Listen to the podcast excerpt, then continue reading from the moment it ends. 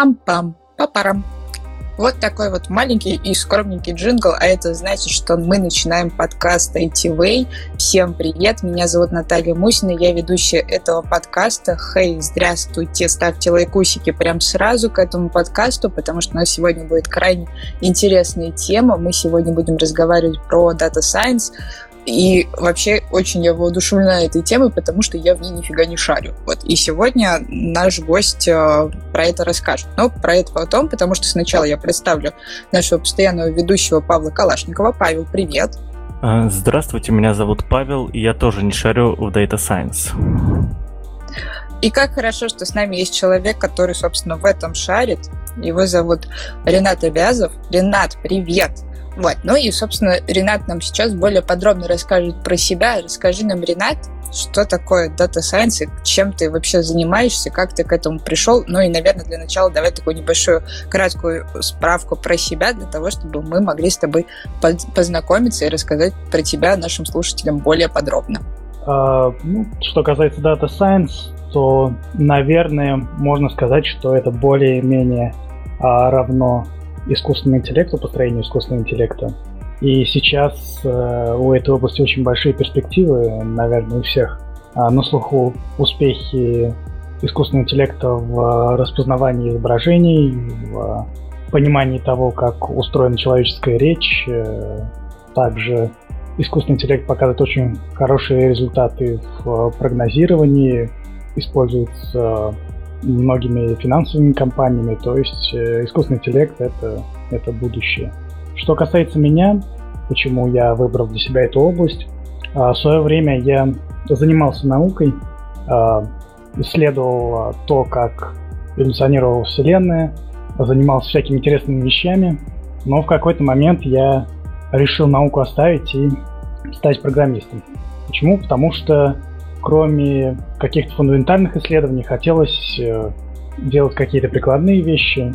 А в итоге, почему я стал дата-сайентистом? Потому что это для меня своего рода такая смесь э, каких-то элементов научного подхода, элементов исследования, то, чего кто еще не делал, или каких-то там самых, э, использования самых передовых вещей, и с, таких сугубо прикладных э, моментов, например, как использовать искусственный интеллект для того, чтобы увеличить прибыль компании.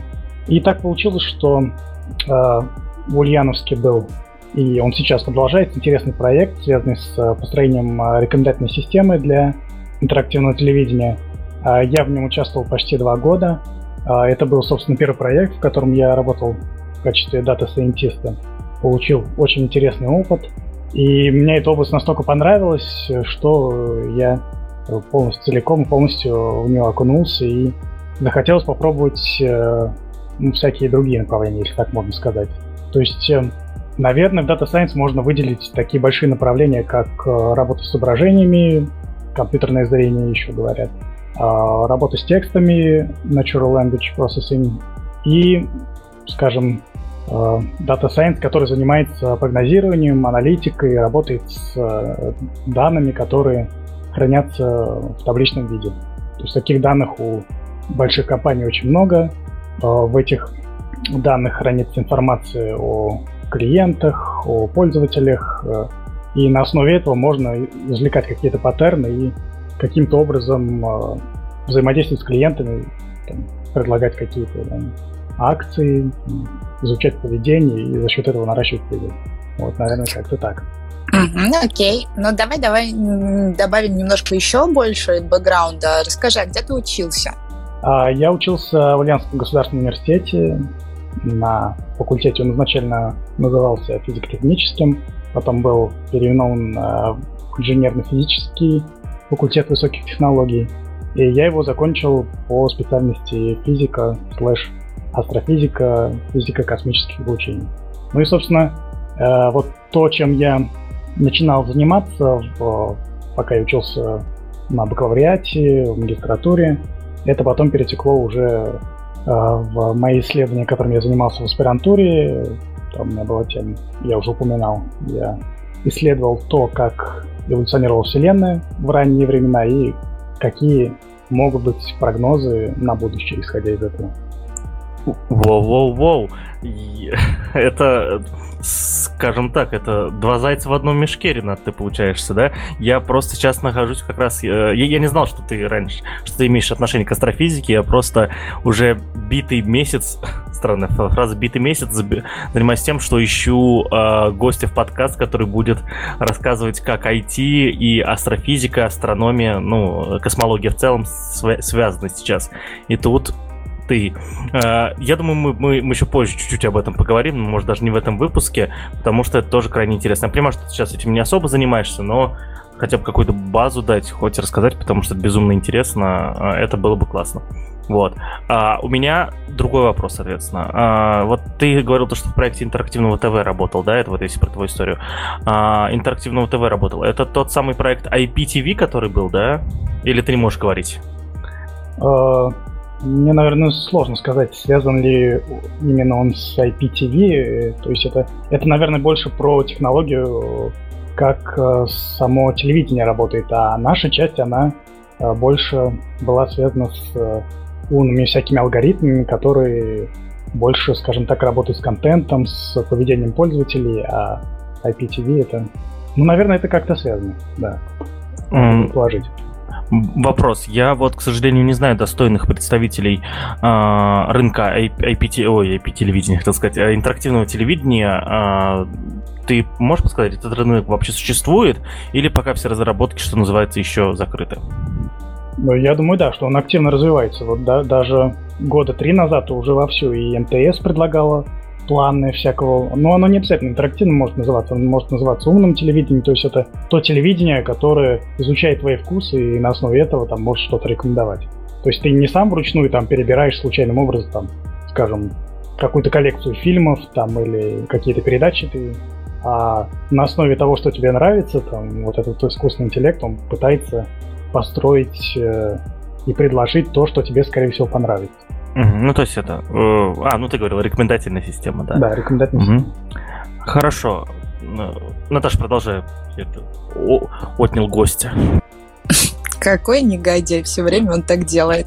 Окей, нет, у меня на самом деле другой вопрос возник. А, смотри, а, если мы говорим по поводу Data Science, а, то обычно еще, по крайней мере, у меня так ассоциативный ряд сработал, и плюс еще как раз на основе того, что ты ранее говорил по поводу изучения связи с наукой, есть же еще компьютер Science. Давай с тобой разграничим эти два понятия и определим, чем они между собой отличаются, вот, потому что всегда интересно, почему вот когда ты говоришь про стык с наукой и того, что связано с программированием, с программированием у тебя пошел выбор в пользу баз данных, а не в пользу каких-то компьютерных и э, технологий и программного обеспечения.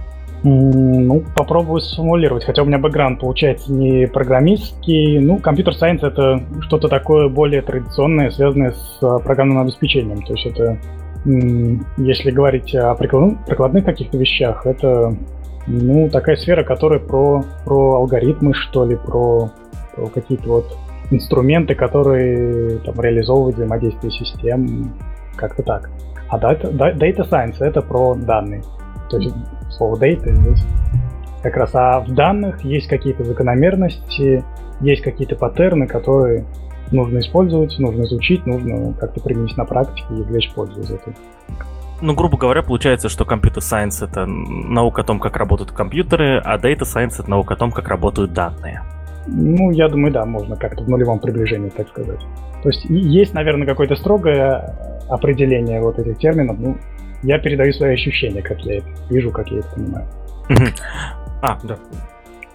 Окей, а, а чем тогда в этом случае, да, и мы, а, для чего я, собственно, задаю эти вопросы, для того, чтобы нашим слушателям, ну и мне в том числе, как человек, который не особо сильно сведущ, было более понятно в плане разграничений, потому что, ну, ты знаешь, как это, напридумывают всяких профессий, терминологии, и потом все по-разному обзываются. Вот.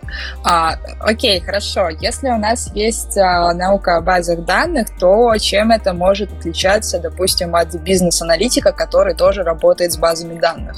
А, ну, насколько я сталкивался с бизнес-аналитиками, они, а, например, они больше специализируются на а, понимании того, как устроен продукт, как устроены данные, как найти какую-то эвристику, какую-то закономерность, вот как бы своими руками, то есть без, без использования каких-то алгоритмов Data Science, то есть на основе какого-то своего опыта там или вот что-то такое, что формулируется, ну или э, то, что строится там своими руками.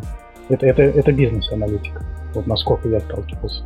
А Data Science это именно вот какие-то алгоритмы, которые сами учатся. То есть они, они находят в данных какие-то закономерности, и на выходе мы уже получаем какие-то правила.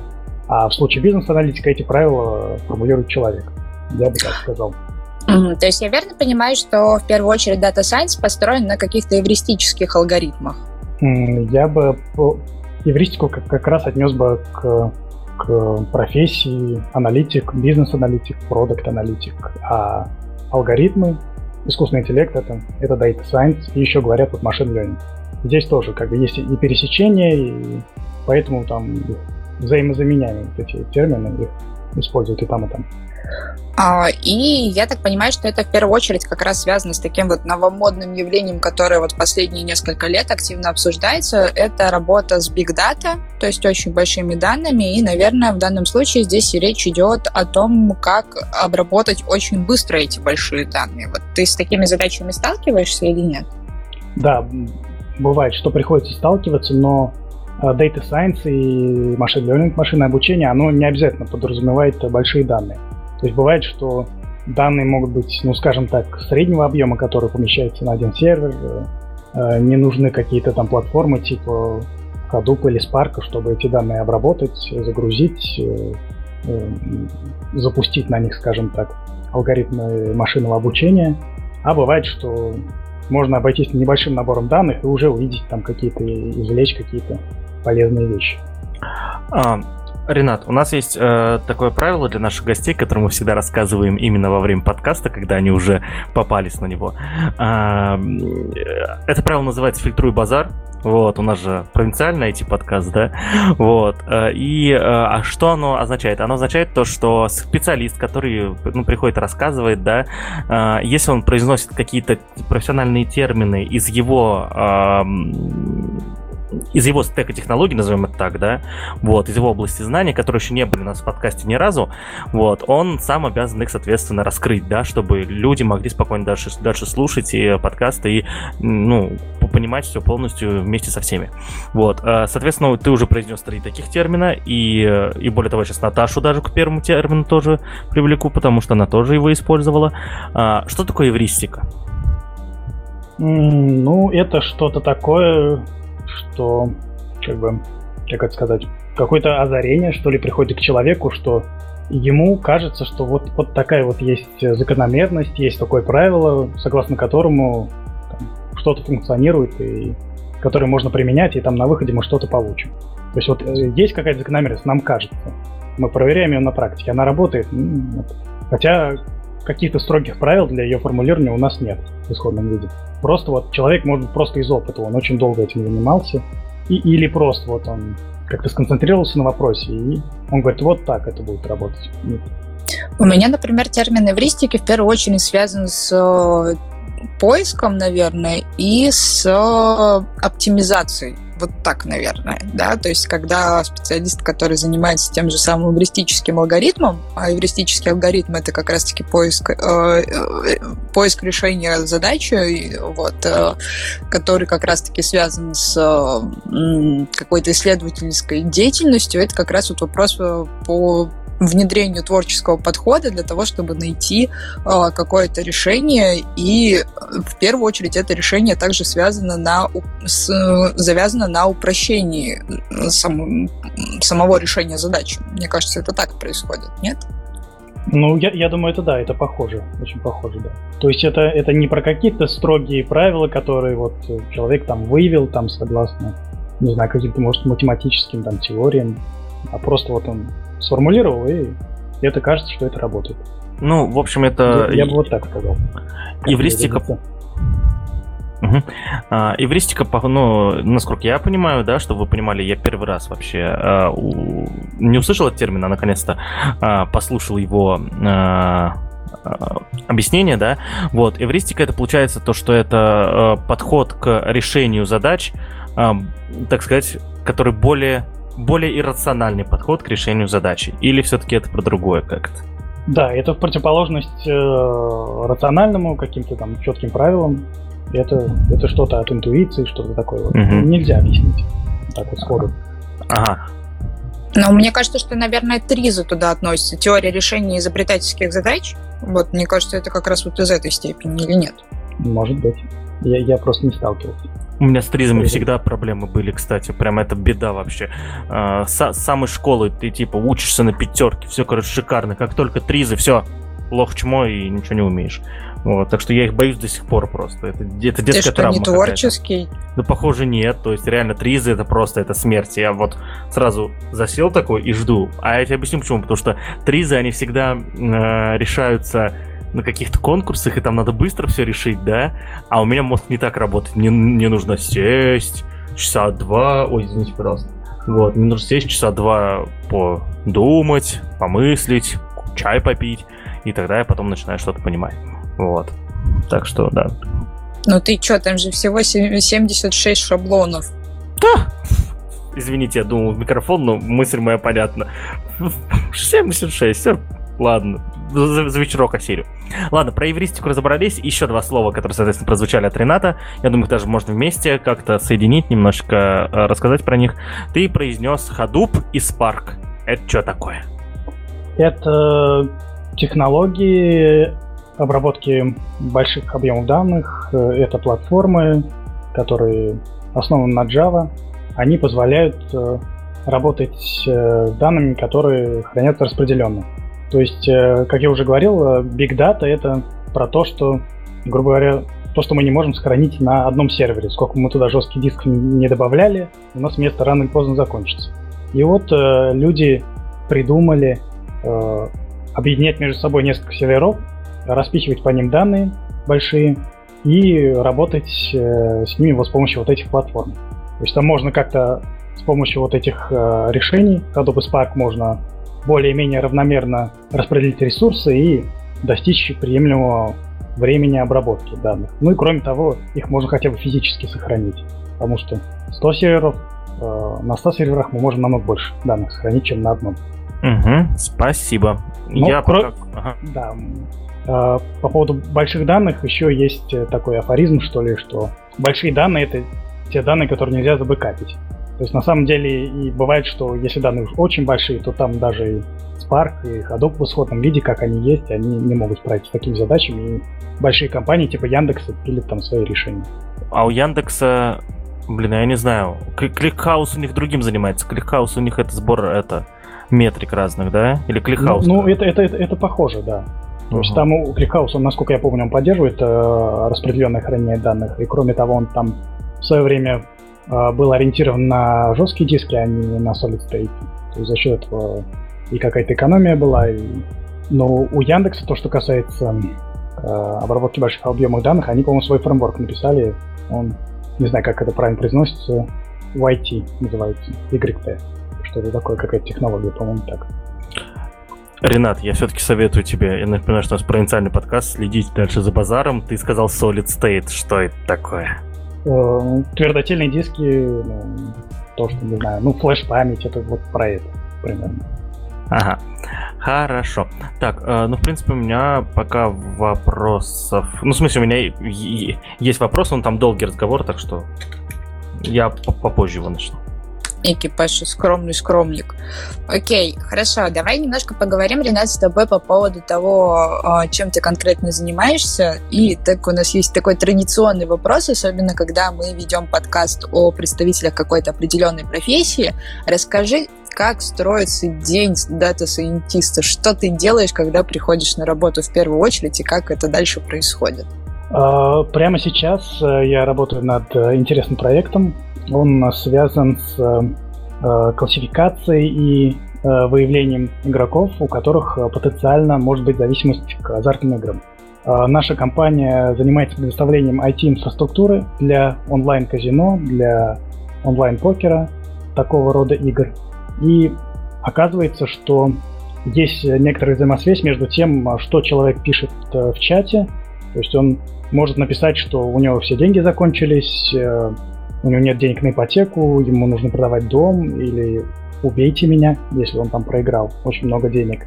И такого человека нам нужно обнаружить, желательно в автоматическом режиме, потому что игроков очень много и за всеми не уследишь. И здесь как раз потенциально могут э, помочь метод Data Science машинного обучения. А по поводу того, э, как устроен мой день. Ну, на самом деле, э, Data Science это не только про алгоритмы, про построение модели машинного обучения. Это в основном про, э, про то, как достать данные, как их преобразовать, как написать какие-то скрипты, которые будут все автоматически делать, как отслеживать результаты, хорошо или плохо мы находим, вот, допустим, для этой же задачи, задачи как хорошо ли мы их идентифицируем этих игроков или нет. Поэтому мой день состоит из общения с людьми, которые отвечают за, за инфраструктуру, где что хранится, э, если что-то, допустим, идет не так с тем же спарком, почему там может что-то не работать. То есть э, инфраструктуры, которая занимается обработкой данных, э, за нее отвечают отдельные люди, и дата-сайентисту, как бы, может быть, особого желания нет. Э, он пользуется этими инструментами, но если что-то пошло не так, э, как бы разбираться не очень хочется. Пусть этим занимается специальный человек. Вот такое мнение есть. Поэтому много общения, много таких всяких исследований, что у нас есть, э, какие данные, что с этим можно сделать. Также у нас бывают стажировки. Вот у нас буквально в июле приходят студенты. Мы будем делегировать им какие-то свои задачи, объяснять какие-то, может, предлагать какие-то подходы, они нам будут помогать. Ну, вот как-то так. А как же кофе? Попить кофе с коллегами? Ну, сейчас на самом деле интересное время. Коллеги все удалены. Кто-то... Удалить конце... коллег. Они либо они на другом конце города, Минска, либо они в Риге, либо еще где-то. Поэтому ну, с этим сложно, на самом деле. Ну да, это такая распространенная текущая ситуация в плане работы распространенных команд. Все мы находимся удаленно. И, а ты как вообще, в принципе, в офис ходишь? У вас не распределенная команда? У нас, э, получается, да, у нас распределенная команда, и большая часть народу, которая вот за дейта, за данные отвечает, она в Риге находится. И вообще, а когда вот я сейчас в офисе в Минске работаю, когда у нас ребята приходят в офис в Минске, в обязательном порядке они едут в командировку на две недели, чтобы вживую пообщаться с ребятами, познакомиться, какие-то вопросы обсудить. Ну, в связи с этой обстановкой так получается, что все через всякие такие каналы, типа Slack, приходится. И, возможно, какие-то вопросы медленнее решаются. Ренат просто, я не знаю, тройной просто потрясающий кот в мешке, потому что я как раз хотел позвать человека из Минска, чтобы, чтобы узнать, что же там происходит в Беларуси по-настоящему. Эх, батьку прогонит или нет. Ладно, это шутка, безусловно, эту тему мы в ITV подкасте никогда поднимать не будем.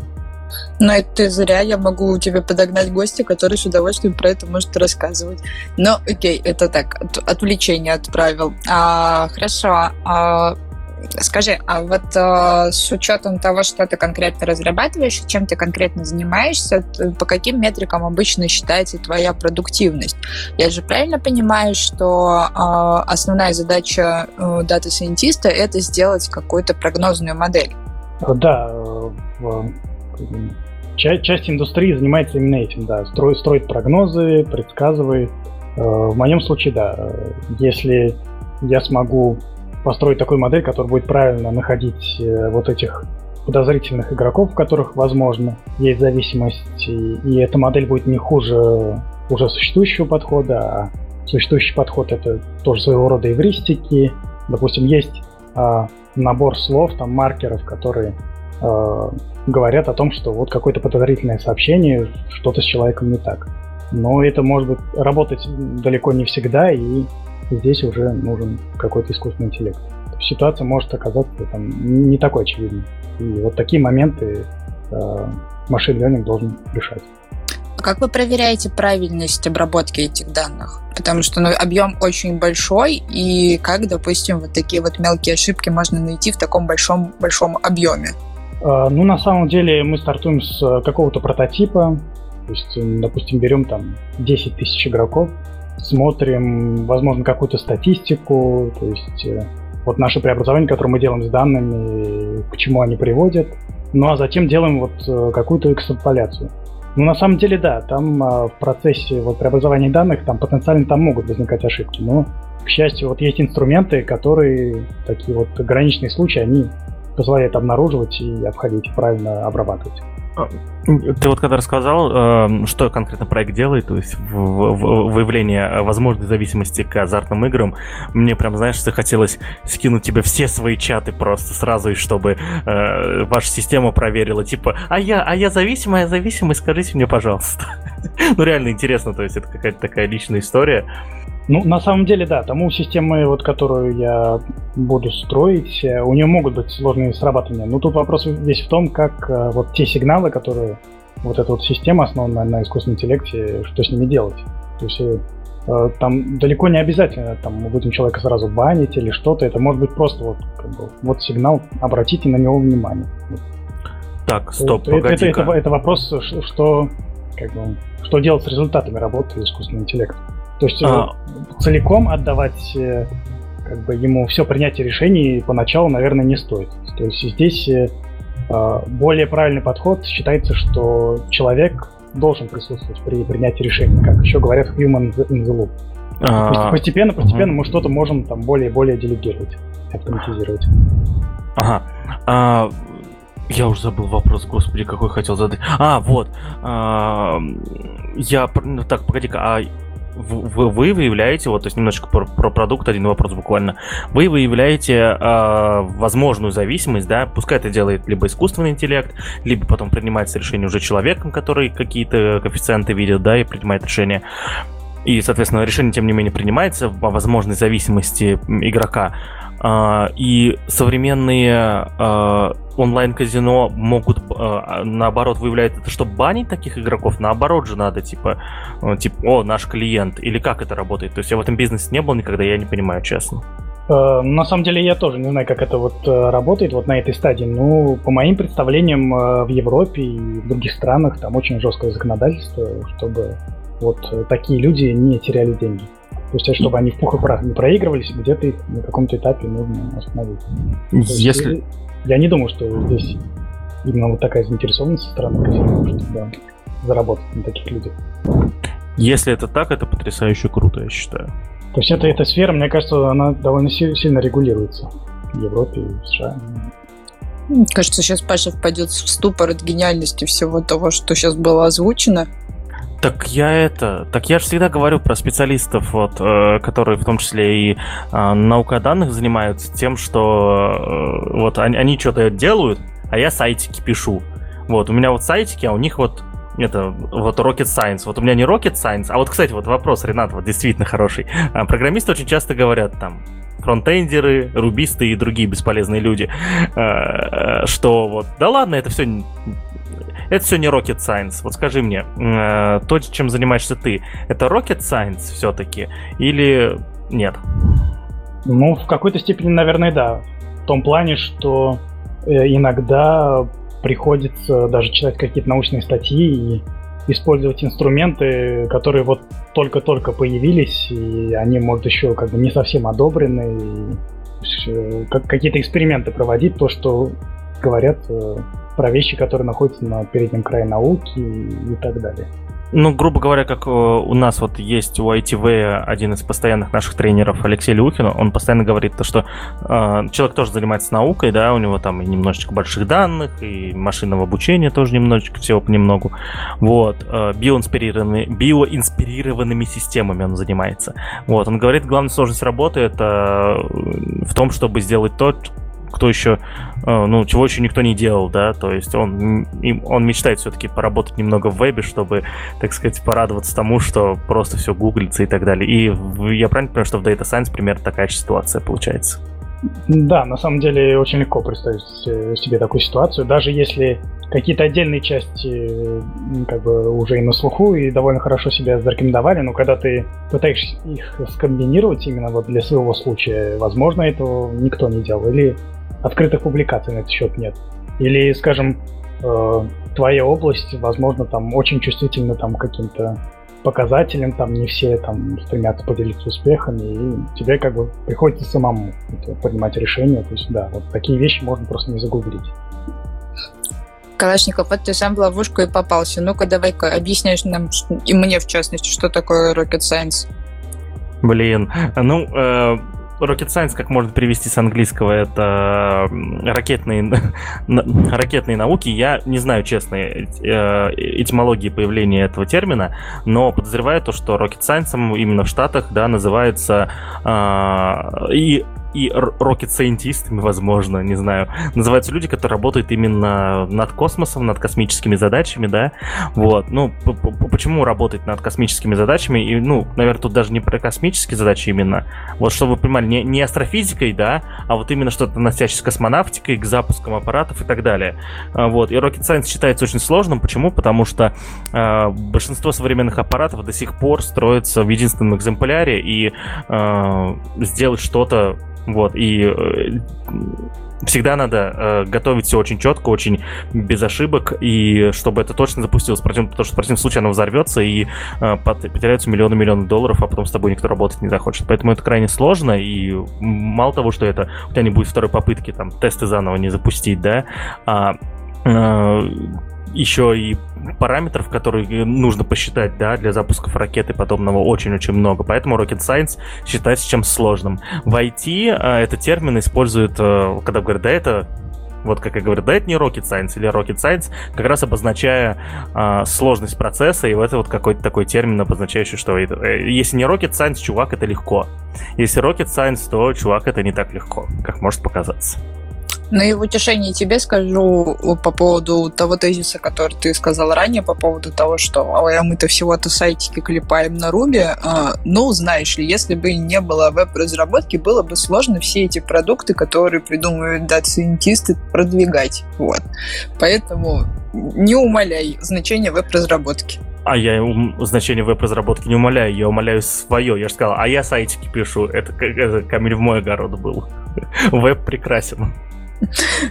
Окей, хорошо. А, Ренат, расскажи, пожалуйста, а, ну, понятное дело, что, наверное, это больше всего не гуманитарная сфера такая, да? Что нужно знать э, человеку для того, чтобы потом в дальнейшем стать дата-сайентистом? А, ну, я бы, наверное, прежде всего разграничил э, вот э, термины data science, data scientist и machine learning и machine learning engineer. А, есть вот такое мнение, что Data Science, оно больше, эта область, она больше про алгоритмы, про математику, а Machine Learning это больше про прикладное, уже про реализацию этих алгоритмов, про использование этих алгоритмов, про интеграцию с какими-то системами, это уже Machine Learning. И э, ну, на самом деле вот э, очень большие прорывы делаются, когда э, берутся, например, какие-то данные, собираются ученые в какую-то группу, они берут существующий алгоритм или изобретают какой-то свой алгоритм, и вот э, на основе вот этого вот всего они генерируют там, какой-то какой-то интересный результат. То есть вот это, вот это, вот этот процесс, это, наверное, больше про data science, про публикацию каких-то новых э, исследований, каких-то моделей, которые работают лучше существующих, там, допустим, с более высокой точностью предсказывать, что изображено на картинке, идентифицирует предметы, людей, животных и так далее. А машин learning это больше, наверное, про, про индустрию. То есть про предсказание, допустим, принятие решения, выдавать человеку кредит или нет. Про написание чат-бота, который в автоматическом режиме отвечает на какие-то простые вопросы. Чтобы человек не звонил там, не ждал, когда оператор с ним выйдет на связь, а исходя из э, какой-то базы знаний, э, выдавал какие-то простые ответы человеку, чтобы ускорить процесс. Вот. И чтобы заниматься машин-лернингом, наверное, нужен какой-то бэкграунд программиста все-таки. Потому что э, вот те инструменты, которые в machine learning используют, э, и сам процесс э, интеграции продуктов э, machine learning а, он ну, я бы это назвал, наверное, что-то из бэкенд разработки, что-то из DevOps. То есть, чтобы чтобы это все хорошо работало, чтобы выдерживал высокие нагрузки, чтобы умел взаимодействовать э, с другими системами, потому что их может быть куча, там нужно забрать данные правильно, преобразовать за разумное время, сделать какое-то предсказание. Для этого нужен опыт, наверное, вот, да, бэкэнд разработки. То есть нужно э, знать какой-то язык программирования. Наверное, а вот как раз давай уточним по поводу языка программирования. А, это же, наверное, сейчас в основном Python, да? Да, и наиболее релевантный язык э, Python, да. То есть э, э, большинство библиотек, фреймворков, либо изначально они на питоне написаны, и либо предоставляет Python интерфейс ну, да, это, наверное, самый популярный язык сейчас машинный язык. Кроме того, а Python это Python это язык общего назначения, то есть его можно и в машинном обучении применять, и на нем можно написать какой-то сервер высоконагруженный, а, еще а вот, вещи сделать. А вот все говорят э, Python, Python, Python, Python. А на втором месте какой язык находится в, в науке о данных? А, я думаю, что здесь э, между собой поделят э, места C++, Java и Scala, наверное.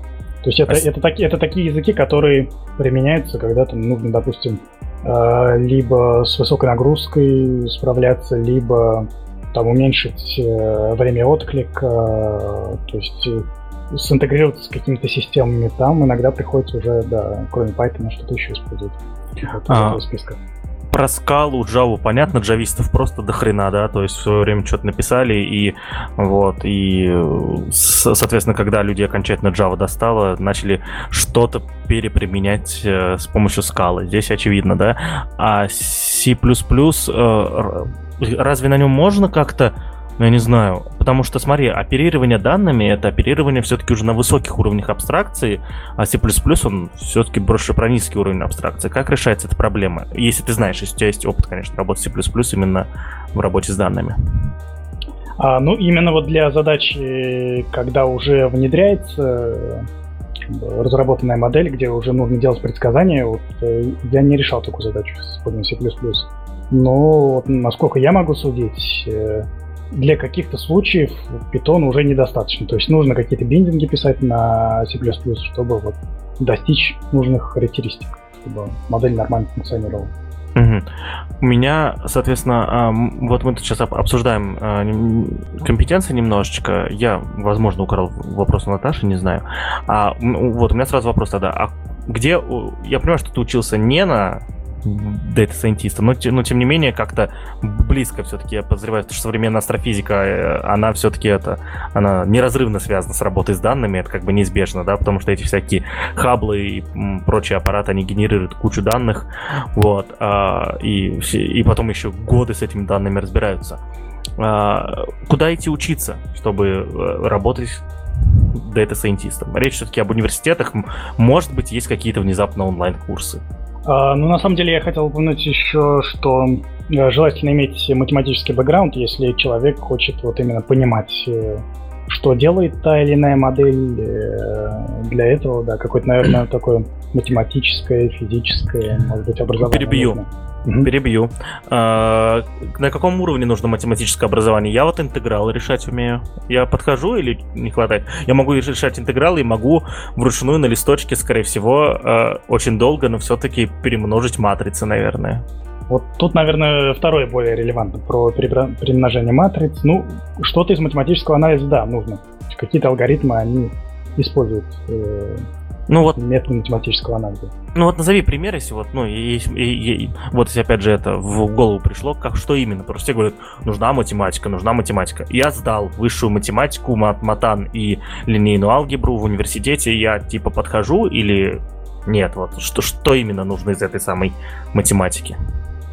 А, ну, например, то, что касается произведения матриц, э, то есть вот мы умножаем две матрицы, на выходе получаем какую-то другую матрицу. А вот э, в задаче с рекомендательными системами нужно обратную задачу решить. То есть есть исходная матрица, ее нужно разложить на две, чтобы они были в результате произведения вот этих матриц получилась исходная. Это вот один момент. Э, конкретное применение математического анализа. Вот э, есть, скажем, нейронная сеть или какой-то другой метод, э, другая модель, другой алгоритм. А, когда мы ему передаем на вход данные, и вот эта вот модель, она на выходе нам должна давать более или менее точные предсказания, для этого вот эту модель в исходном виде, ее нужно преобразовать каким-то образом. Что значит преобразовать? Нужно поменять вот те параметры, которые есть внутри, эти, внутри этой модели определенным образом. И один из методов преобразования вот этих параметров – это метод градиентного спуска. мы делаем там, какое-то определенное число шагов, наша модель начинает предсказывать все лучше и лучше, на каком-то мы останавливаемся, и, допустим, делаем вывод, что эту модель можно куда-то там запускать и э, на ней делать реальные предсказания, где-то использовать в реальной задаче. Вот два таких примера. Ну, давай, наверное, еще немножко так уточним по области а, как раз вот этих вот больших данных. Да? Вот э, Ренат свой пример привел в пример, а простите за тавтологию. Но, наверное, чтобы нашим слушателям было более понятно, чтобы они были более очарованы вообще всем масштабом работы, которую делают э, дата-сайентисты, э, это, наверное, самый банальный пример. Ваши друзья, которые выпадают вам в рекомендациях э, в соцсетях, это как раз тоже результат работы э, с Data Science. То есть и таких вот вариантов э, очень большое число. А вот, например, робототехника, это уже будет являться больше компьютер сайенс. Хотя, кто знает, может, там тоже есть определенные вещи, которые связаны непосредственно с Data Science. Ну, про робототехнику мне так кажется, что сейчас э, Э, data Science и Machine Learning туда очень сильно проникает.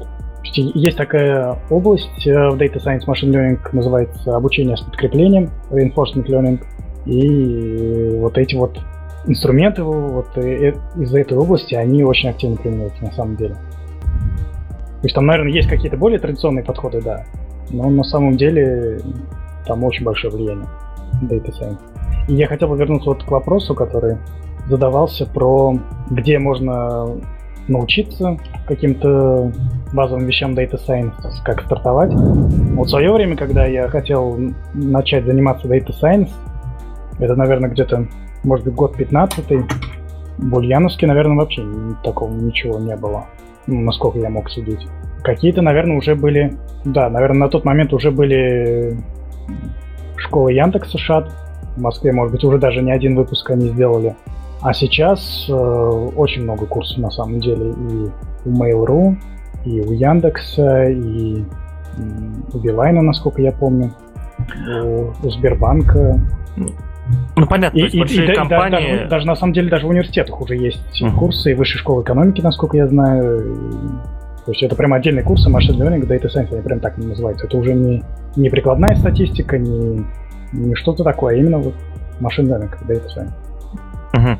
А, ну, Хорошо, раз что ты упомянул, а, ты говорил, что ты в Минске сейчас, но когда говорил про, э, про обучение, говорил в Ульяновске.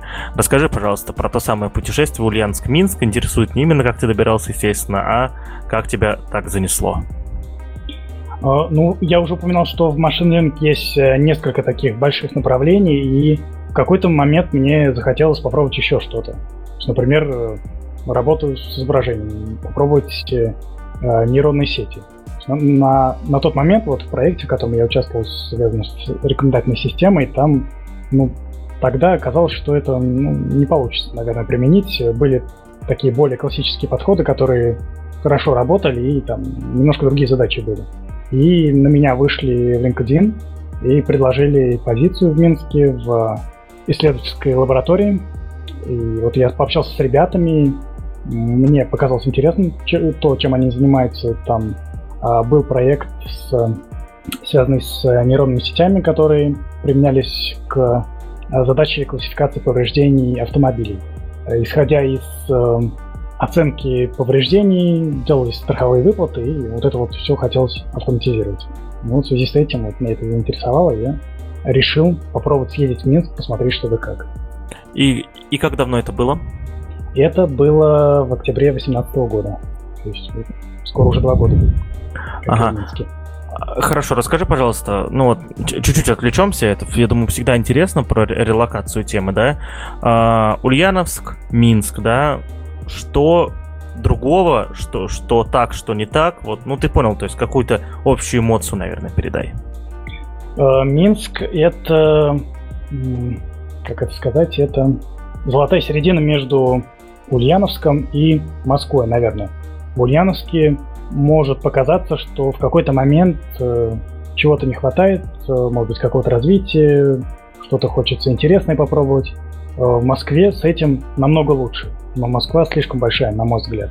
И тяжелый город для жизни. Ну, это опять мое мнение. А Минск это... Нормально, тут тебя почти все поддерживают. Москва это сложный и город для большой, жизни. И, в то же время, и в то же время как бы спокойный, спокойный город. Ну и э, само население, тоже люди, люди приятные, все тихо, спокойно, чисто. Мне, мне нравится, на самом деле. Но скучаю, но скучаю по Ульяновску. Ну, собственно, заезжай, когда у нас нормальные мероприятия опять начнутся. А то не улкэмпа вам, не стачки, вот живите как хотите. Надо будет, надо будет. Ага. А, пока Наташа там занята очень важными делами, которые связаны с подкастом, у меня еще один вопрос. А, сколько сегодня зарабатывают дейт-сайентисты? Вот. Э, много, мало, достаточно? Вот. То есть, ну, грубо говоря, давай представим, мы не говорим про джунов, про джунов неинтересно, но мы представим, что человек три года занимается э, наукой о данных. Сколько он будет зарабатывать, ну, давай условно, Минске, например? А, ну, на самом деле, хотя уже упоминал, что это что-то вроде Rocket Science, ну, по оплате дата-сайентисты на таком же уровне, как остальные разработчики. То есть здесь нет никакого такого. Они не выделяются по зарплатам. То есть человек, человек с тремя годами, но это, это middle, middle plus, возможно, начинающий сеньор. Просто я читал статьи э, о том, что вот, дата-сайентисты, много бабла им нужно, э, у них много там, они хотят вот делать rocket science, как раз таки они всегда, ну, все-таки я понимаю то, что data science это интересно, но не всегда задачи, я думаю, суперсложные, да, с которыми нужно там прям месяцами думы думать и так далее.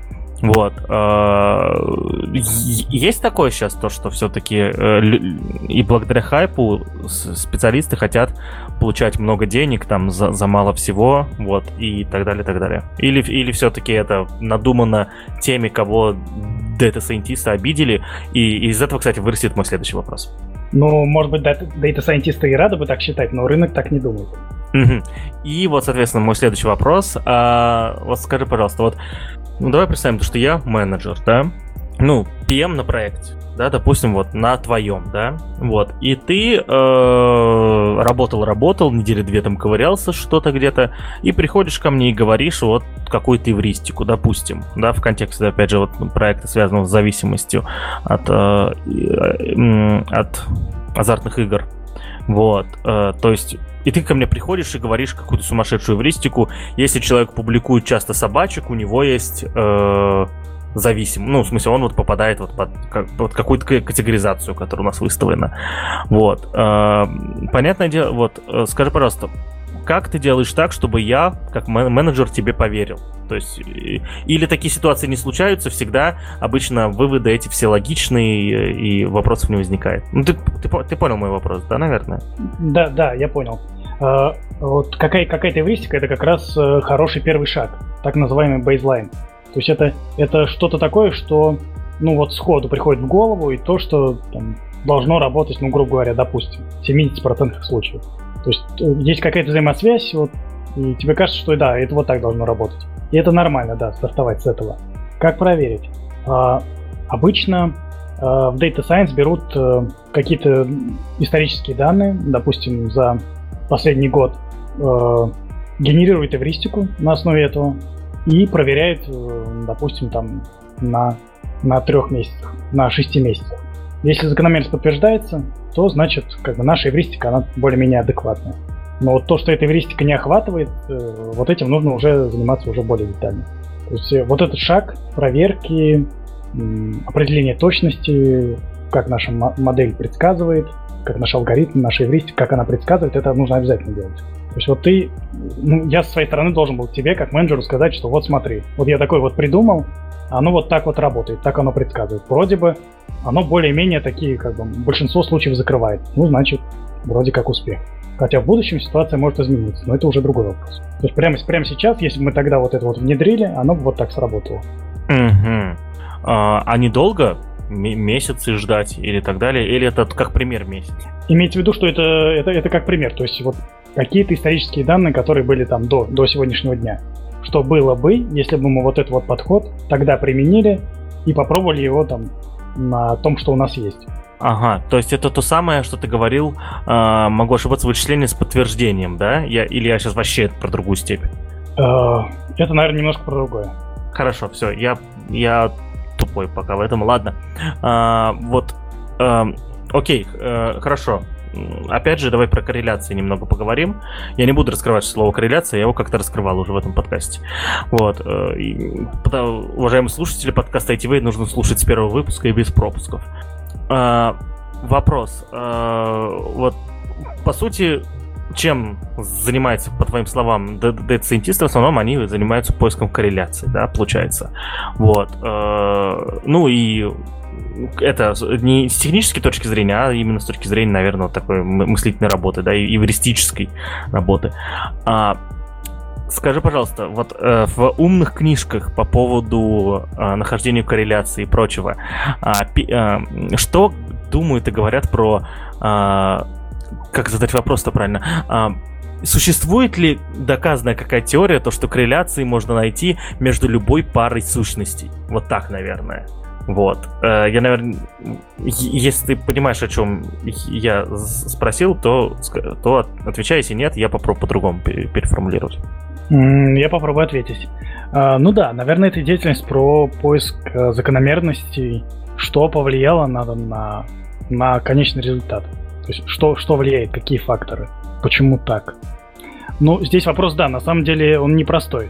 Может оказаться, что да, одна сущность э, влияет на другую, но причинно-следственной связи нет. Это вот как пример там, что люди, которые ели огурцы, они все умерли. То есть вроде как взаимосвязь есть, но напрямую это не влияет никак. Или, может быть, этот фактор вообще несущественный по отношению к другим. Окей, тогда, соответственно, вот то, что ты сейчас сказал, это очень хороший пример.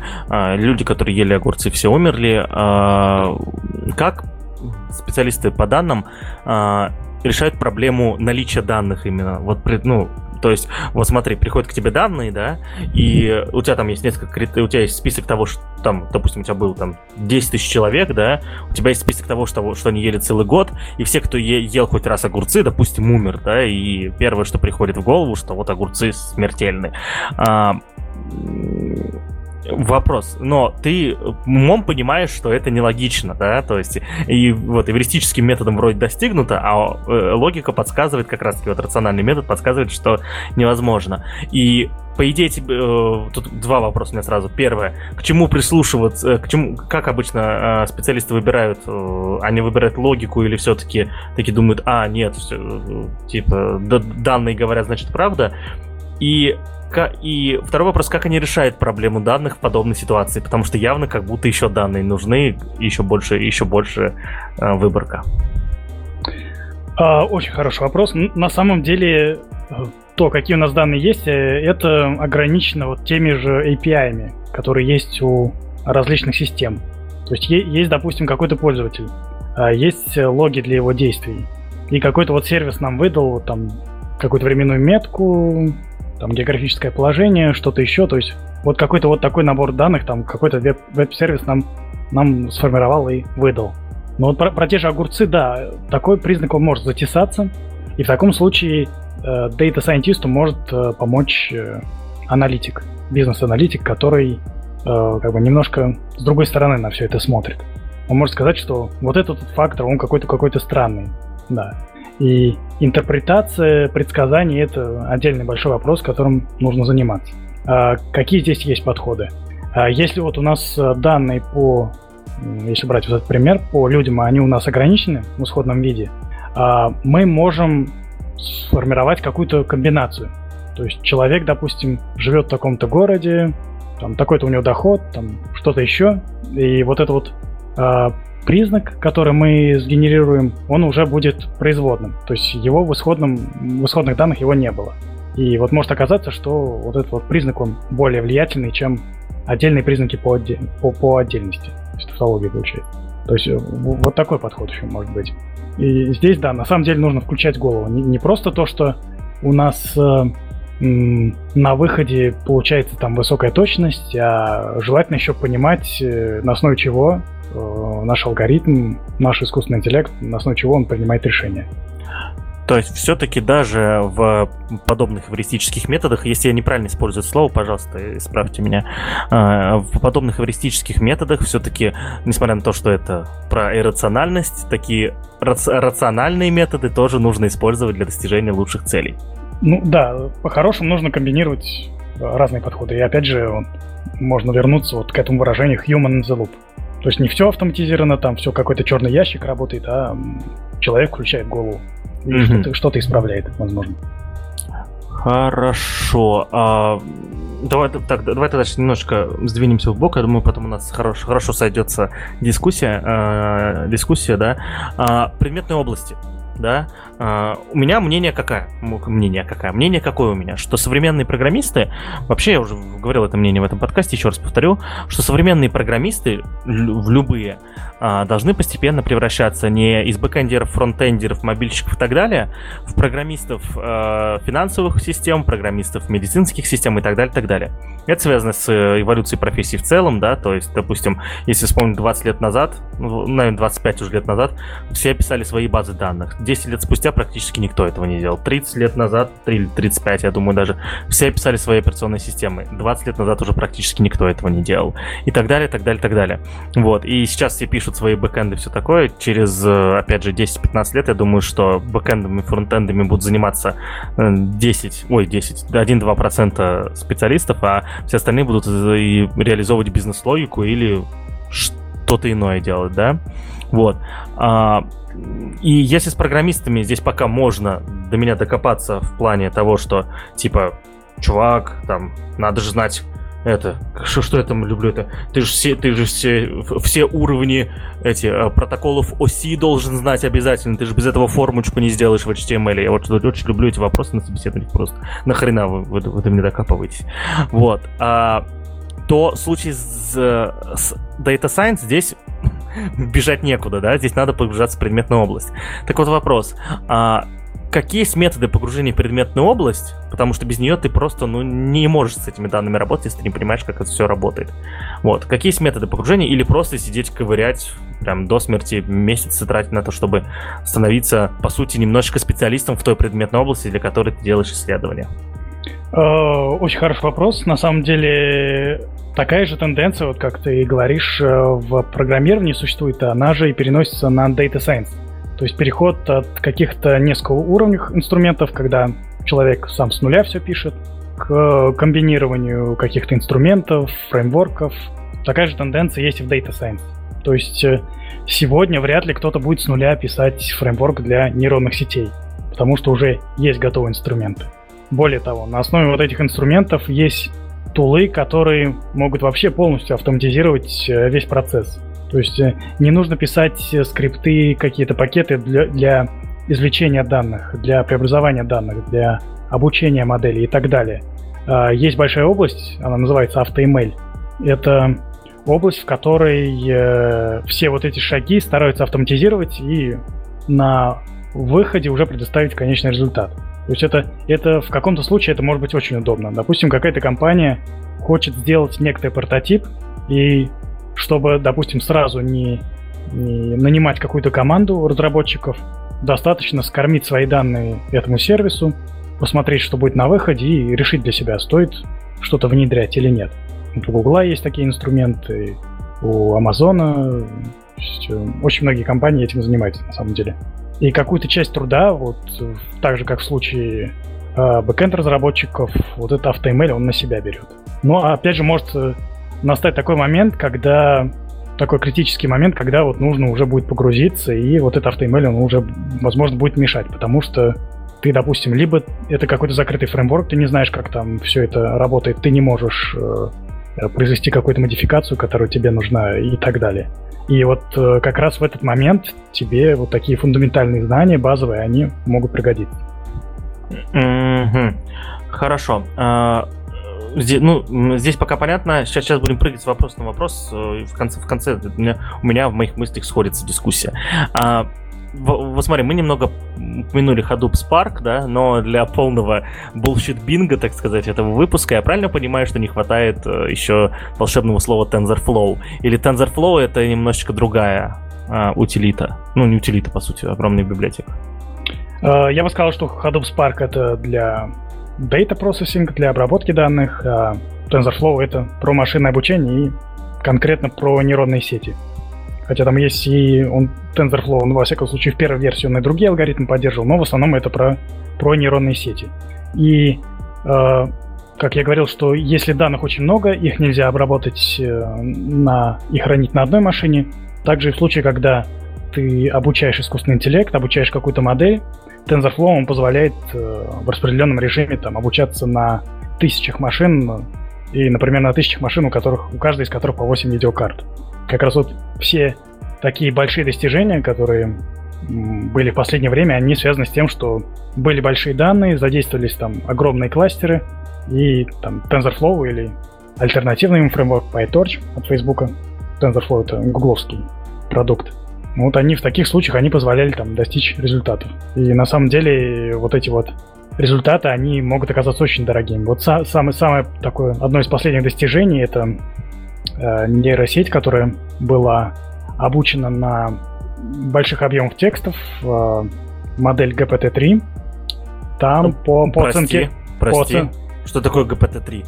Это прям сложно стало. Э, я сейчас, наверное, не вспомню, как это расшифровывается, но, в общем, это модель, которая уже так довольно-таки неплохо, в каких-то моментах не хуже человека понимает естественный язык и может отвечать на какие-то вопросы. То есть это уже какой-то прото то есть это какая-то категоризация, да? интеллекта. есть это вот какая-то категоризация. То есть есть GPT-1, GPT-2.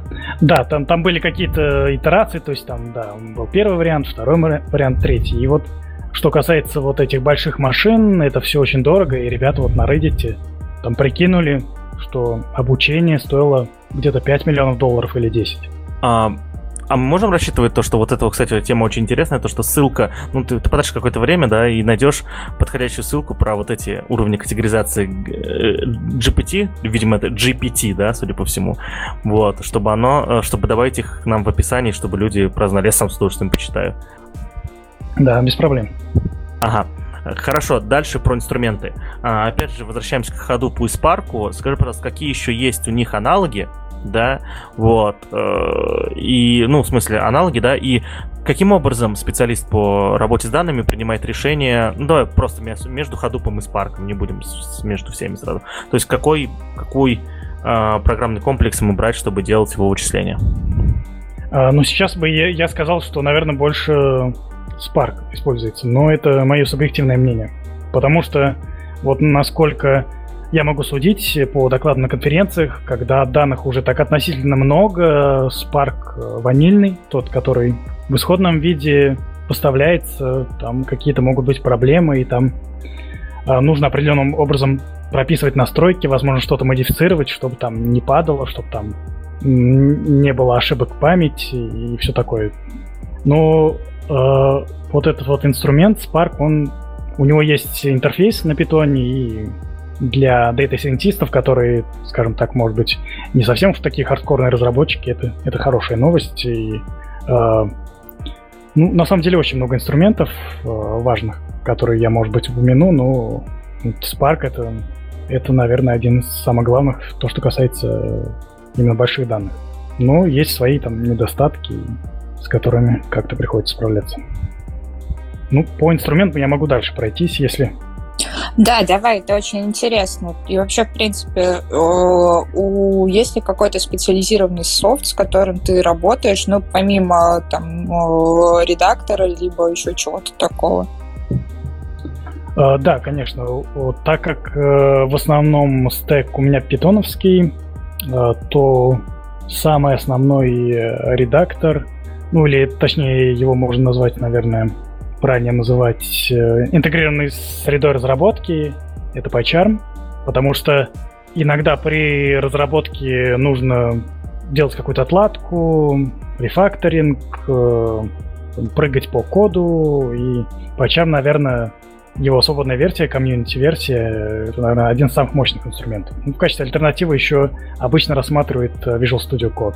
А, что касается библиотек и фреймворков, которые позволяют обрабатывать данные и обучать модели. А, один из самых э, распространенных инструментов — это Pandas, питоновский фреймворк, который позволяет э, преобразовывать данные. У него есть такой недостаток, что когда данных довольно много, но они все еще по помещаются на одной машине, то может просто не хватать памяти, потому что при каких-то операциях Pandas уж слишком прожорливый. Но для Pandas есть такое решение, точнее не для Pandas, а э, решение такое альтернативное, которое позволяет работать с данными в распределенном режиме, это Dask. Э, то есть э, можно данные распределить по нескольким серверам, по кластеру, и Dask предоставляет интерфейс, э, который есть у Пандаса, и человек, который с Пандасом знаком, он может на даске запустить задание и уже обработать там какие-то данные, которые больше по объему и быстрее, чем Pandas на одном ядре на одной машине. А потом а, на этапе прототипирования, когда нужно поиграться с данными, когда хочется посмотреть, э, что собой данные представляет, есть ли какие-то пропуски и так далее. Очень полезный инструмент э, и важный это Jupyter Notebook. Он как бы э, написание кода в Jupyter, оно идеологически отличается от написания кода в редакторе или среде разработки, поэтому нужно понимать, что у каждого инструмента есть своя область применения. То есть, если, если код очень сильно разрастается, в Jupyter можно допустить ошибку и на каком-то этапе правильнее уже код переносить в редактор, э, коммитить его с помощью системы контроля версии и следить там, чтобы какие-то элементарные ошибки уже не, не допускались. А, по поводу фреймворков, которые а, позволяют э, обучать искусственный интеллект, это помимо уже упомянутых TensorFlow, PyTorch, это Scikit-Learn, а, в котором реализованы классические алгоритмы машинного обучения, не связанные с нейронными сетями, а также популярные LightGPM, XGBoost и CatBoost фреймворки. А, Ренат, наверное, тогда попросим тебя э, после окончания не ссылки, наверное, нам предоставить, а написание этих продуктов, чтобы люди могли их погуглить хотя бы, да, потому что некоторые по, по звуку могут по-разному писаться. Да, конечно. Ага. А, и тогда я сейчас вот, да, прошу прощения, этот исчезал. А, прекрасно, у меня как раз был следующий вопрос. Сколько процентов времени, раз уж мы заговорили про инструмент, сколько процентов времени а, ты пишешь код, да, вот, а, и сколько процентов в целом да, специалисты из науки о данных пишут код? Uh, ну, наверное, зависит от задач. Uh, например, на проекте с рекомендательной системой там а, изначально было большое число задач, связанных с извлечением данных, которые нам нужны, с преобразованием данных. Э, это та работа, которую обычно больше выполняет дата-инженер. Дата-инженер, он занимается подготовкой данных для дата-сайентиста, machine learning инженера. А на текущем проекте, наверное, больше data science, ну, во всяком случае, на этой стадии. И написание кода, ну, наверное, если брать вот всякое прототипирование, какие-то эксперименты, ну, наверное, это процентов 30, может быть, так, на скидку. То есть, поскольку это работа исследовательская, как бы она не, не всегда напрямую ложится на какой-то на какой-то код, который будет там где-то когда-то работать. Это какие-то вот наброски. То есть это, наверное, это отличается вот от того понимания написания кода, как у бэкэнд разработчика, наверное. Ага, хорошо. Наташа, у меня постепенно заканчиваются вопросы, так что у меня тут осталось всего два, но они довольно большие. Вот, давай сперва задам, наверное, э, менее интересный. Э, вот смотри, э, есть много статей о том, то, что машинное обучение, искусственный интеллект, из-за них скоро исчезнут там куча профессий. У нас даже был выпуск, где мы, э, где приходила к нам потрясающая Лера Гайдамака, которая, соответственно, там является специалистом по, по человеческому потенциалу. Мы с ней обсуждали, какие профессии скоро исчезнут. Вот, есть вот такая теоретическая часть, да, что выгонит скоро искусственный интеллект с machine learning ом, ну и фактически с data science ом, да. Но есть, но есть в итоге индустрия, где все как-то происходит. И ты как человек из индустрии вот именно э, этой, да, где, соответственно, создаются продукты с machine learning ом, искусственным интеллектом и data science, э, скажи, пожалуйста, вот, ну ты же за ними наблюдаешь, ты, наверное, да, там читаешь новости, подписан на правильные аккаунты и так далее. Какие профессии, вот, исходя из продуктов, которые сейчас разрабатываются или уже вышли на рынок, какие профессии, скорее всего, исчезнут в самое ближайшее время? Ну, насчет исчезновения профессии, на самом деле, это не такой прост, простой вопрос. Тут скорее будет идти речь о трансформации профессий. В качестве примера я приведу такой случай. То ли Amazon, то ли Google разработали систему для э, оценки кандидатов потенциальных для работы в компании с целью автоматизации работы HR и как бы постепенным выведением из э, этой задачи человека. Yeah. И, вот, и, вот, и вот оказалось, что результаты как бы ну, не совсем удовлетворяли, либо, скажем, этот искусственный интеллект э, делал выбор там только в пользу белых мужчин, что как бы не совсем политкорректно на Западе. То, то ли еще какие-то были Круто. вопросы к, к этому искусственному интеллекту. То есть э, здесь э, за искусственным интеллектом должен следить человек.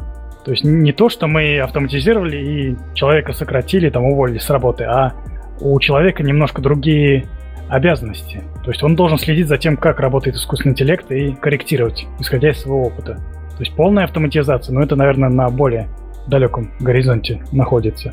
Хотя некоторые результаты, вот последние, которые показывает искусственный интеллект, они, да, могут выглядеть пугающими.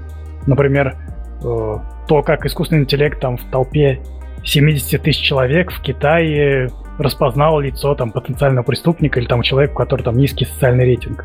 То есть э, тут вопрос еще, как, как его применять.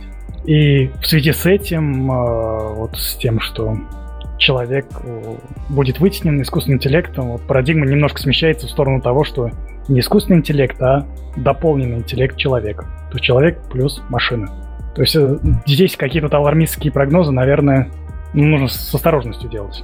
И э, люди на Западе на самом деле вот задумываются над тем, что а вдруг действительно вот искусственный интеллект в какой-то момент, там, поскольку мы ему доверяем в каких-то вопросах, он э, заберет на себя там какие-то критические функции и там, сделает человечеству плохо. Вот Илон Маск, они там, по-моему, создали они институт, как-то он называется, то ли OpenAI, то ли что-то такое, институт э, безопасного искусственного интеллекта, который думает об этих вопросах, как бы вот в какой-то момент там он не вышел из-под контроля. То есть на самом деле не так просто на все это ответить, но люди думают об этом. Угу. И Кажется, да, я, я помню эту историю, и когда вот, э, соответственно, этот институт, одно из своих первых исследований, которое он сделал, он, соответственно, постановил то, что с приходом в какую-то индустрию, к, ну, назовем это IT, да, IT э, да, будь то, опять же, продукты, которые мы упоминали, вот, а он, как правило, не уменьшает количество рабочих мест, а увеличивает до 120%. Это первый, ну, потому что увеличивается набор задач, которые могут в этой индустрии делаться просто. Вот, и это первое. И второе, да, ну, э, это я, я, я хотел тебя развести, на самом деле, на то, чтобы там вот что-то вот кого-нибудь загасить в итоге, но не получилось, к сожалению. Вот. Ну, действительно, да, если даже профессии исчезнут, люди э, не ну, люди не останутся без работы, потому что у нас уже были это мануфактурные, кажется, называем это так, мануфактурная революция, не помню, как она называлась правильно, там индустриальные революции, постиндустриальные, и каждый раз там все, все население занятое на основных там, э, в основных э, индустриях переживало, что вот они скоро останутся без работы, а нет, работы становятся только больше и больше, ВВПшки росли и прочее. Так что здесь будет то же самое. Вот, хорошо. А? Но это, знаешь, э, каждый раз все говорят по поводу того, что исчезают какие-то профессии, там либо еще что-то такое, а в итоге, мне кажется, за последнее время профессий просто становится только больше. И считай, за весь этот период, ну кто пропал? Чистильщики обуви и фонарщики, и, по-моему, все. Вот знаешь, там Amazon сделал это э, магазин, в котором можно покупать все просто, да, ходить типа, вот, э, без кассиров. Вот ты тете Вале из пятерочки скажи, что ей переучиваться надо будет. Она вот, знаешь, что тебе скажет, куда тебя пошлет, да? Дальше куда-нибудь под, подкасты вести она тебя отправит, вот скажет. Ну, слушай, вот, допустим, сейчас э, в том же Вкусвилле стоит э, терминал для возможности оплаты без продавца, и все равно к нему особо сильно никто не, подходит, все идут как раз-таки к прекрасным барышням, которые стоят на кассе, потому что, ну, пока что на данный момент так проще. И мне кажется, до тех пор, пока формат взаимодействия с человеком э, очень сильно назад никуда не уйдет, так и дальше и будет. И продавщицам точно не нужно будет переживать. Вот знаешь, такие в Вкусвилле, да, такой аппарат стоит в этом, в DNS их такой аппарат стоит. Вот они то ли меня боятся, то ли что, ни разу не смог купить ничего. Просто вот они просто где-то валятся. Один, я помню, в DNS что-то покупал, короче, то ли переходник какой-то, ну там нужно был, да, нам для стримов, что-то еще. Вот, я подхожу такой, это вот было у нас в этом, в Спартаке, да, у нас в, этом, в центре Спартак есть DNS большой. Я подхожу такой пафосно, там все делаю чпонг, чпонг, чпонг, чпонг. Он вырубился. Я такой, серьезно, то есть вот так вот вы меня ненавидите, да, тупые машины. А, вот, ну, возможно, а, ну, а если про, про вкусвилл, ну да, там, там, там, там мне то ли карту он не принимал, короче, то, тоже это было грустненько. Ладно, а, Ренат, ты хотел что-то сказать еще, да?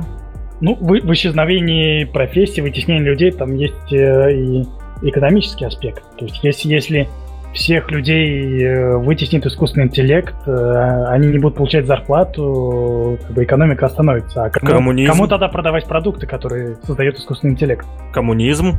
В коммунизме э, продукты создают роботы, э, денег не существует, никому ничего продавать не надо, у всех все есть, и за бесплатно. А? Ну, в идеале, наверное, так, да. Ну, на практике все сложно, оказывается.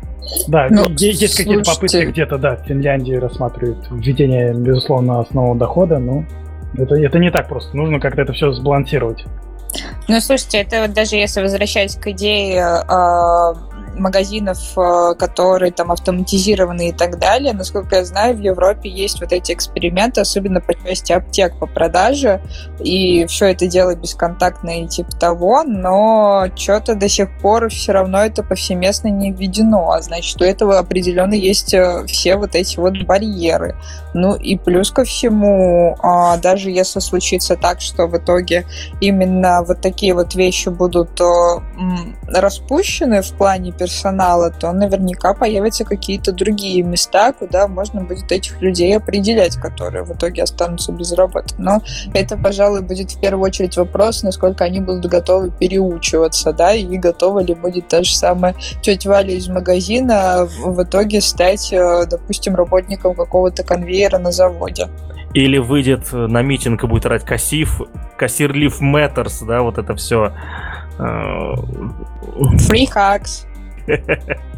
Нет, она будет деньги брать. Она же тетя Валя, она большая, она может так обнять, что будет прям... Я, я уже как-то этого персонажа придумал, уже надо ее звать в подкаст. Короче, я считаю, без тети Вали стало грустно. Ладно. Так в этом же как раз и смысл. То есть сами обнимашки бесплатные, а вот выйти из обнимашек, это уже надо денег заплатить.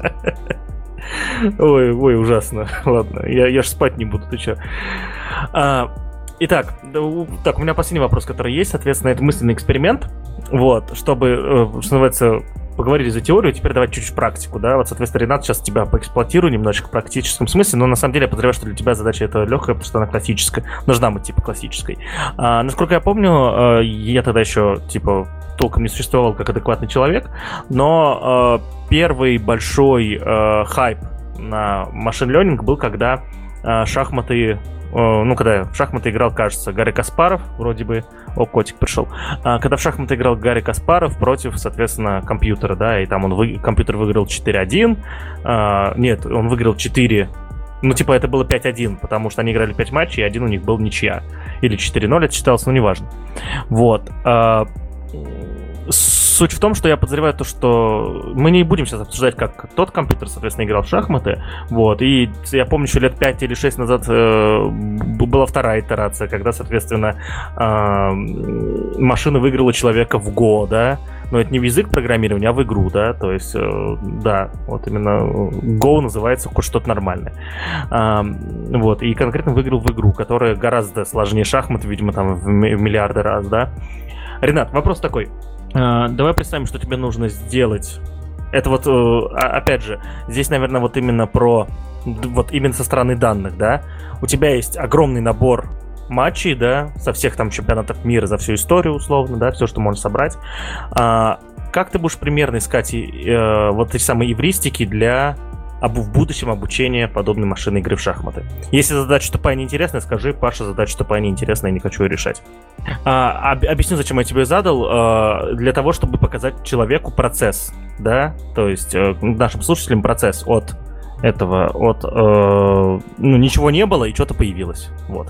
А, ну, на самом деле, решение такой задачи занимается как раз область э, обучения с подкреплением. И это не совсем тот машинный которым я занимаюсь. Ну, можно порассуждать таким образом. А, есть э, исторические данные о том, как складывались те или иные матчи. То есть на какую клетку, какую фигуру кто ставил. И, возможно, существует некоторая закономерность э, между победой и каким-то там, допустим, первыми десятью шагами. То есть что, что можно делать, что нежелательно делать, что ни в коем случае нельзя делать. И вот эта вот модель, которую я бы попытался обучить, если бы она предсказывала там, с высокой вероятностью победу на каком-то, как говорят, отложенном датасете, например, на матчах за 19 год, а обучена была на матчах там, за 16, 17, 18 года. Если бы точность оказалась достаточно высокая, то с каким-то приближением можно было говорить, что вот такие-то ходы, они положительно влияют, то есть их рекомендуется делать, а вот такие-то ходы делать не стоит. Это вот как, как вариант. Но на самом деле там э, задача сложнее. Это очень хороший пример с э, Каспаровым и с э, игрой в Go.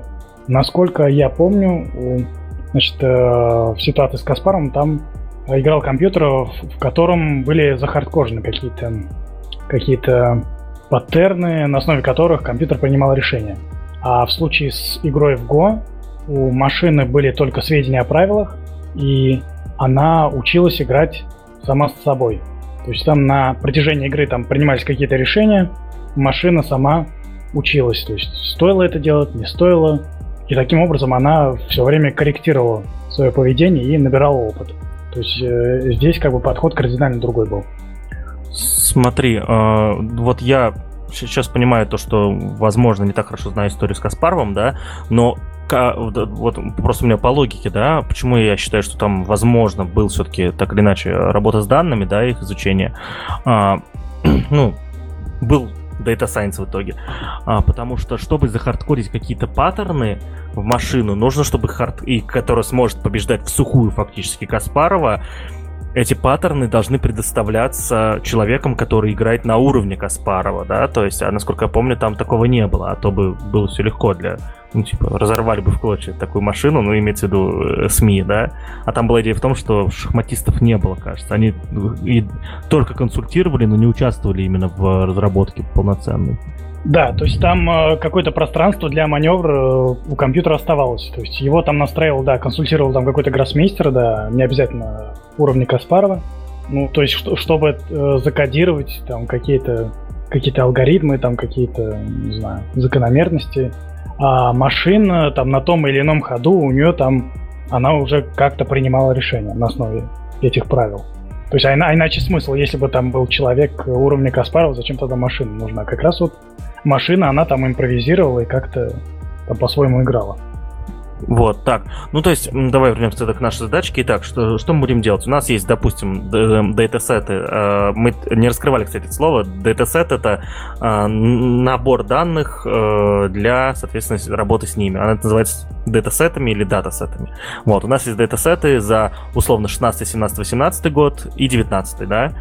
Что, что ты предлагаешь делать, если я ничего не пропустил? Соответственно, первое, что мы берем, мы со, соответственно, строим модель на основе начальных ходов, то есть это в шахматах, кажется, дебютом называется, да, вот, э, на основе начальных ходов, предполагая, да, что, что это может быть э, этим залогом успеха, да, вот, э, а, изучаем все эти, соответственно, э, начальные ходы, сколько-то ходов на 16, 17, 18 годах и проверяем на 19, да, чтобы система предсказывала.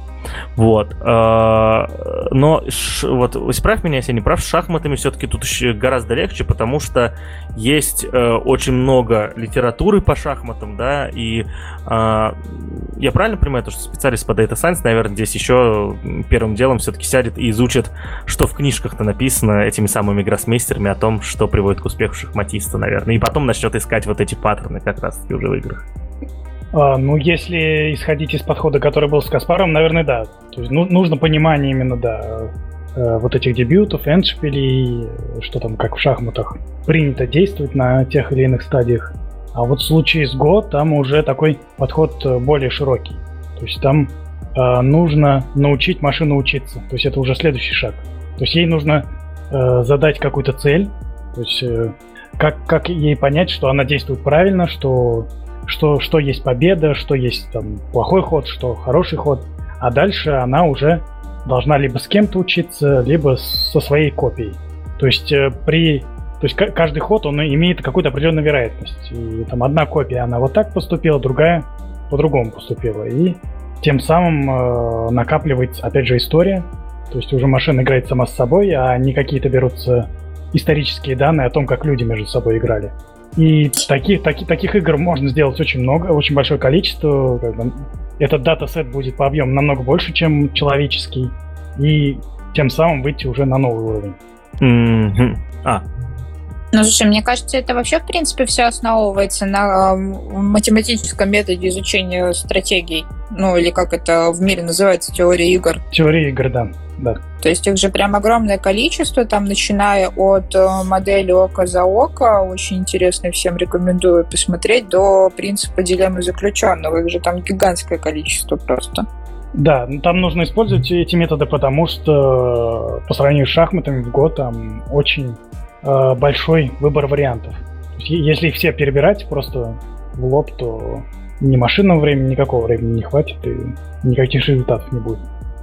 Ага, а, хорошо. Здесь вот, а, окей, а, мы разобрались с шахматами, где набор, соответственно, стратегий, а, ну, маленький по сравнению с Go. Мы разобрались немножечко с Go, где набор а, стратегий гораздо больше, да, в, я не знаю, в, какой, в какой-то огромной порядке раз. А давайте теперь перейдем а, к следующей истории, которая приходит третья в голову после шахматы Go. Это два года назад или чуть по пораньше, попозже, я не помню, а, команда OpenAI сделала ботов в доте, которые разносят в клочья, короче, чемпионов. Вот, это третья история. И в доте, я подозреваю, еще больше должно быть набора стратегий, набора возможных вариантов, да, игры. Вот. А, допустим, вот вот слушай, Ренат, вот в случае с дотой, что, что тут, по идее, нужно делать? А, есть набор данных, да, то есть по-любому есть датасет, допустим, на, не знаю, на, на миллион игр условно, да, и миллион игр точно в доте случилось, и, насколько я знаю, Steam точно предоставляет выгрузку по ним вот типа этих, ну, реплеев, да, по которым можно смотреть, по которым можно изучить, и, соответственно, это. А, ну, и, и как-то понимать, кто куда двигался, что делал. А, какие будут шаги у специалиста, который, соответственно, будет это делать. Вот, то есть вот с чего, с чего им начать, чтобы, вот, допустим, повторить с дотой то же самое? Э, я думаю, что здесь э, подход будет похож на тот, который с игрой Go использовался. И здесь датасеты, опять же, будут э, самим искусственным интеллектом генерироваться. достаточно правил, определение того, что победа, что поражение, какие какие-то действия и обучение на своих ошибках. Ну, то есть и здесь, возможно, обучение с подкреплением получается, да? Да, да, да, это уже вот эта вот область, да, этим занимается. Это же как раз-таки все зависит еще от того, какие конкретно могут быть задачи поставлены перед самым самим интеллектом, какие задачи ему предстоит решать, и в том числе к какому результату он должен подойти. Просто такая штука, вот как раз я сегодня уже упоминала про око за око буквально несколько минут назад. А, для тех, кому интересно, вот прочитайте а, а, Кажется, это был конкурс, который был в 1984 году организован на поиск э, лучшей стратегии. В общем, там ребятки занимались тем, что изучали как раз всю вот эту поведенческую историю, Вот, и он, э, один из ученых, он попросил разработать программу, точнее компьютерные стратегии, и там, в общем, был чемпионат, и определяли, какая программа вот как раз по алгоритму начинает друг с другом соперничать, и какая из них может выиграть. И вот как раз э, око за око это одна из программ, которая по модели swap строится. То есть э, это, в общем, была штука написана на Basic, там всего четыре строчки кода было, и стратегия там идет э, про сотрудничество, взаимный обмен и про удар. Вот.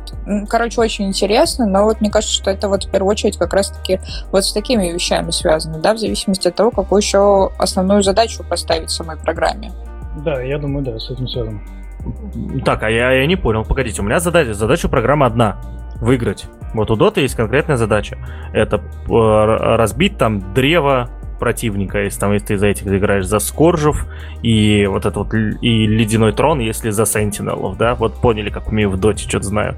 Вот. Э, причем тут э, есть у меня есть огромный набор данных. Если я могу э, действительно взять датасет, э, который ну, сам будет учиться этому и все такое, зачем мне вот эти теории игр и стратегии, как это все смержить? То есть я не понимаю немного, ребят. Ну, подход с историческими данными это, наверное, больше про, про другие области. То есть здесь, здесь он может просто не сработать. А, ну то есть эти вещи мержить, по идее, не нужно или нужно очень осторожно? Ну, ну да, да. Здесь, наверное, больше про reinforcement learning. А датасеты и выведение закономерности это, не знаю, например, в компьютерном зрении, в обработке естественных языков, в предиктивной аналитике. А здесь другие, я думаю, подходы. Ну, типа, например, если ты бы выставил искусственный интеллект играть против других искусственных интеллектов, то, в принципе, э, это еще как-то можно было бы прочитать, собирая данные со всех и как раз-таки выходить на какие-то модели поведения, на которые может программа отвечать для того, чтобы собирать эти данные и прийти к тому решению, к которому она хочет прийти.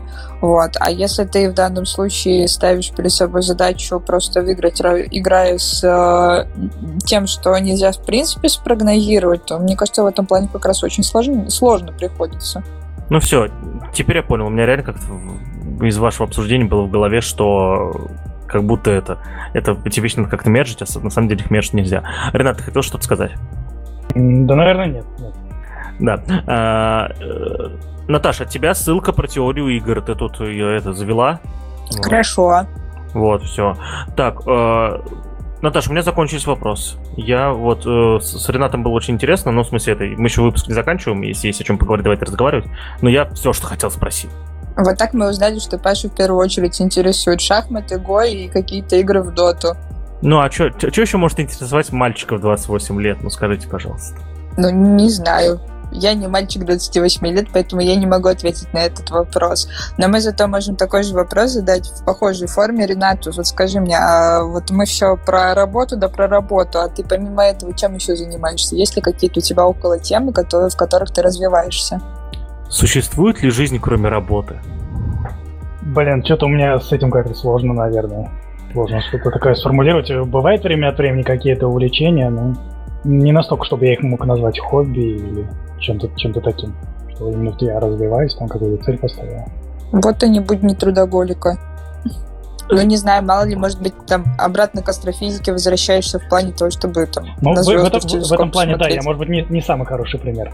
То есть, да, кроме работы, может быть, у меня и нет жизни. А, слушайте, а я тут что понял? Как раз про Хоббита. А, про и, Хоббита? Э, да, да, про Хоббито. Хоббит и все, идите лесом, Наталья Вячеславовна. Вот ты опять «Властелина колец» пересмотрел. Да, да, да, да, да. Я бы хотел, чтобы не было кольца. Чтобы ничего этого не было. Ладно. А, мысль. Нельзя просто так взять и не сделать кольцо.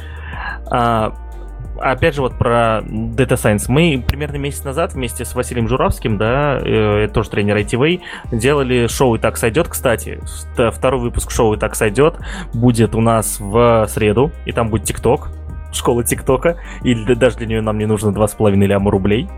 Вот. А, и но... Давай Ренату контекст объясним. Просто не, Паша не, не, побомбила нет, один это... раз, и это есть Ре... в одном из эпизодов подкаста. Если Ренату контекст интересно. не нужен. Ренату контекст не нужен, Ренату это... Для него есть вопрос интересный.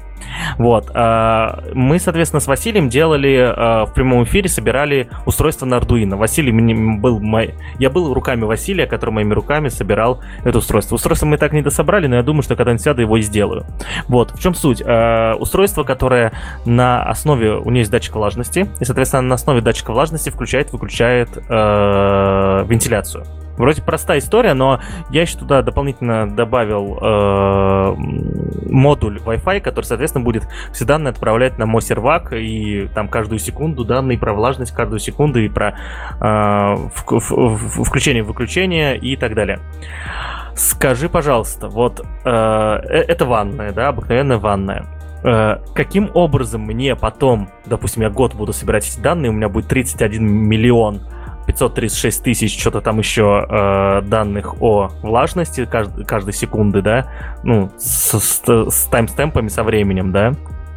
А, как мне какие, вот я даже не представляю на самом деле, какие шаги мне нужны, чтобы э, сделать на основе этих данных, автоматизировать включение этой вентиляции, чтобы она сама включалась, и уже э, без датчика влажности, а как-то на основе времени. Нет, другой вопрос, нет. Э, я точно не знаю, какая влажность, вот при какой влажности нужно включать вентиляцию. Ты просто это чувствуешь, да, что вот типа сейчас вот там типа влажно, да, там или в, в, в, в душ сходил, да, там, соответственно, тоже влажно стало.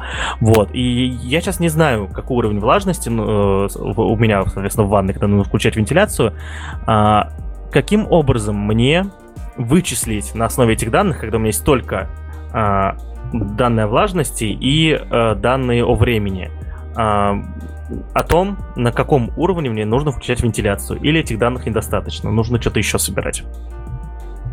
Ну, наверное, чем больше данных, тем лучше, но даже если есть вот эти вот данные, Возможно, можно и обойтись э, без искусственного интеллекта, то есть задать некоторые пороговые значения для влажности, например.